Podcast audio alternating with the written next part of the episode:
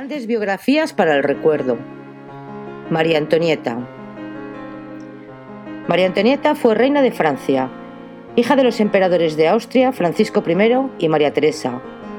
Contrajo matrimonio en 1770 con el delfín de Francia, Luis, que subió al trono en 1774 con el nombre de Luis XVI.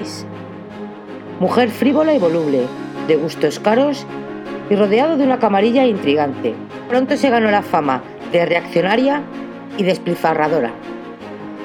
Ejerció una fuerte influencia política sobre su marido, al que nunca amó. Ignoró la miseria del pueblo y con su conducta licenciosa contribuyó al descrédito de la monarquía en los últimos años anteriores a la Revolución Francesa. Pero quizás lo que más se recuerda de María Antonieta es su dramático final. Detenida junto al rey y otros nobles cuando trataba de huir a París, fue juzgada por el Tribunal Revolucionario y condenada a morir en la guillotina. A las diez y media de la mañana del 16 de octubre de 1793, el pintor David, cómodamente instalado en una terraza del Café La Regence, en la parisina calle de Saint-Honor, realizó un apunte del natural de la reina María Antonieta camino del patíbulo. La llevaba sentada en una carreta e iba a ser ejecutada en la guillotina tras un año de calvario. El dibujo presenta a la reina con un fantoche patético tocado de una ridícula cofia de fámula bajo la cual asoman unos mechones de pelo lacio. En sus labios, crispados por la agonía, se muestra un orgullo que parece desafiar a la play. Es un apunte cruel en el que el artista quiso desposeer a su víctima de todo residuo de esplendor o hermosura, mostrando en ella la fiera cautiva que ya no podía ejercer más su perversidad. Para la multitud que la contempló ese día, María Antonieta era la encarnación del mal. Para muchos otros, fue una reina mártir y símbolo de su majestad y de la entereza. Aquel despojo que David vio pasar rumbo al Caldasio había sido sin duda una de las reinas más bellas que tuvo Europa y la más primorosa joya de Francia.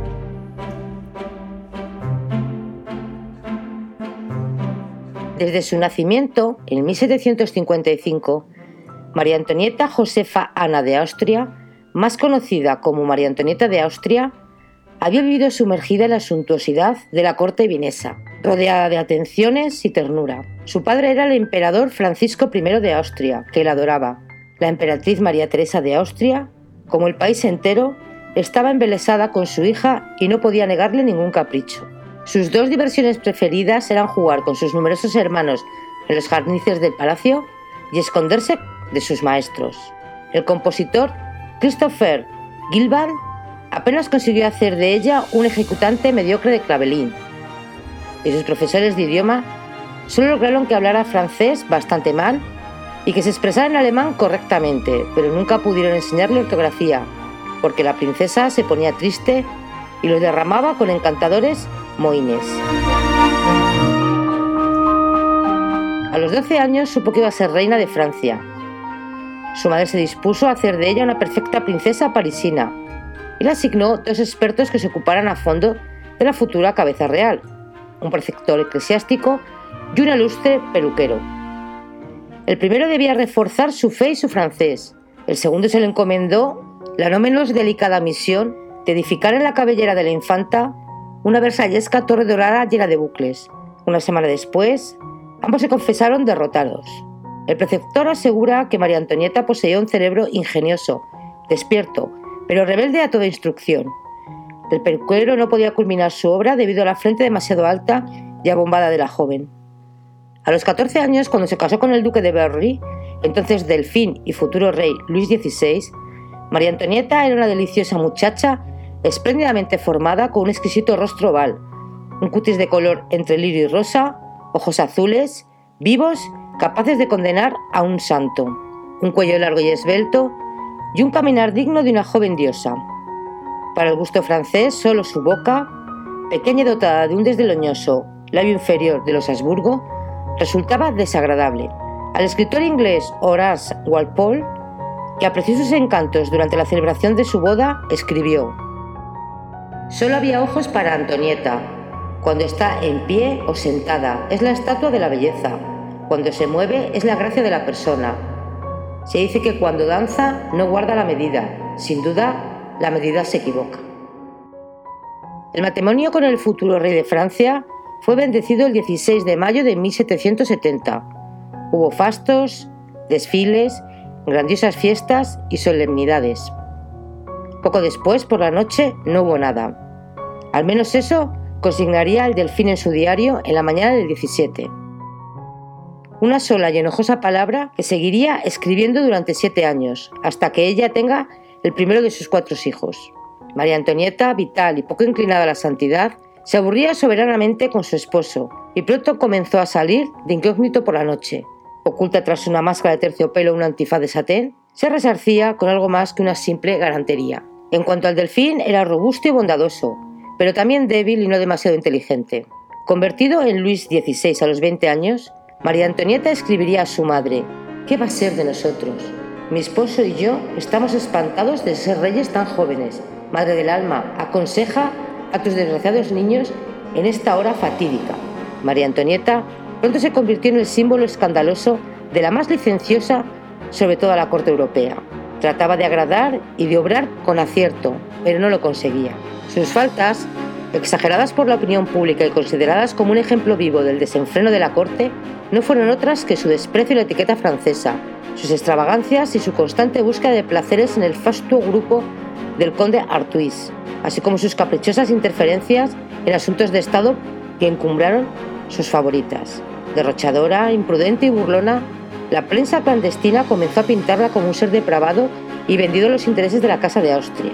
La calumnia salpicaba su trono, siendo exagerada hasta el paroxismo de los niveles de la revolución.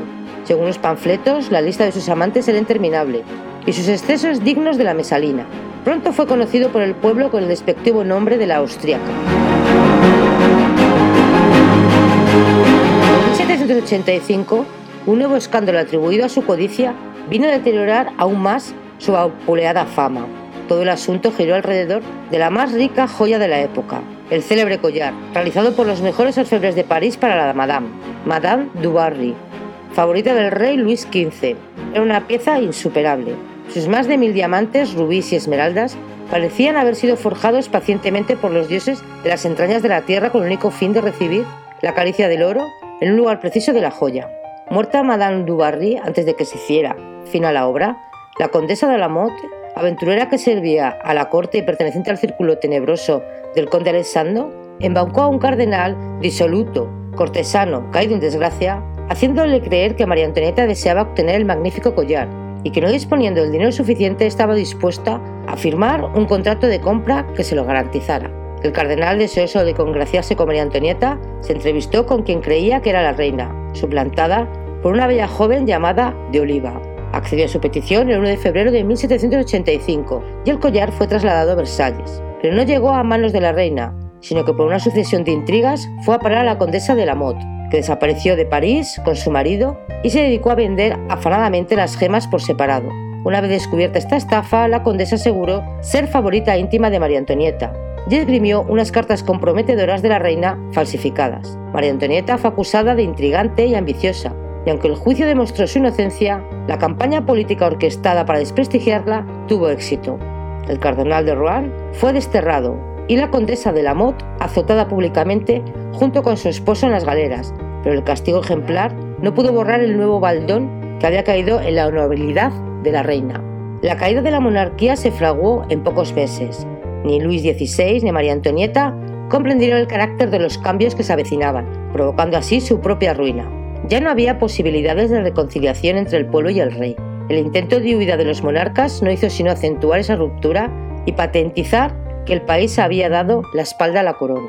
El conde sueco Axel de Fersen, amante fidelísimo de María Antonieta, se encargó de preparar el plan de fuga con un grupo de selectos y secretos monárquicos. La familia real debía de huir de Francia, saliendo de las Tullerías durante la noche por la puerta falsa y dejando una proclama de acentos tradicionales dirigida al pueblo de París. Volved a vuestro rey, él será siempre vuestro padre, vuestro mejor amigo. Solo consiguieron llegar hasta Varennes, donde fueron reconocidos y detenidos.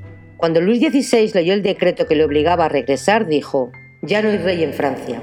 La Asamblea Legislativa no tuvo más remedio que someter a las cabecillas revolucionarios como Robespierre y Danton no pudo evitar el asalto por las masas a la residencia real, arrebató los poderes del rey y permitió que fuese encarcelado en la torre del Temple. Después, para la realeza, no quedaba sino un trágico epílogo. María Antonieta acompañó a su esposo a la prisión, haciendo gala de un valor que ennobleció su figura. Rayana luego en el heroísmo al aceptar con patética serenidad la separación de sus hijos y la ejecución de su esposo en enero de 1793. Trasladada siete meses después y encerrada en una celda sin luz y aire, sin abrigo, vigilada en todo momento por guardianes, muchas veces de ellos borrachos, sus nervios estuvieron a punto de quebrarse en vísperas del juicio, pero resistió. Durante el proceso intentó defenderse con sus últimos gestos de dignidad. Contestó en términos que confundieron a los crueles enemigos y ante la acusación suprema de haber corrompido a sus hijos, guardó primero silencio y luego, dirigiéndose hacia el público, exclamó, Apelo a todas las madres que se encuentren aquí. Las deliberaciones del tribunal duraron tres días y tres noches, siendo por fin declarada culpable de alta traición como viuda del Campeto. El 16 de octubre de 1793, a media mañana, sería exhibida en carreta por París ante los ojos de la multitud y de Jacques Louis David, el pintor de la Revolución. Ninguna imagen más expresiva ni más elocuente del enorme cambio que se había operado en ella que este famoso dibujo. No hay parecido alguno entre aquella ruina humana que marcha al encuentro de su destino y la mujer que había sido, según apreciaba Valpol, la elegancia personificada. Luego subiría lentamente los peldaños del caldaso, redoblarían los tambores, caería la cuchilla y la cabeza ensangrentada, asida por los cabellos de uno de sus verdugos, sería mostrada a la multitud vociferante.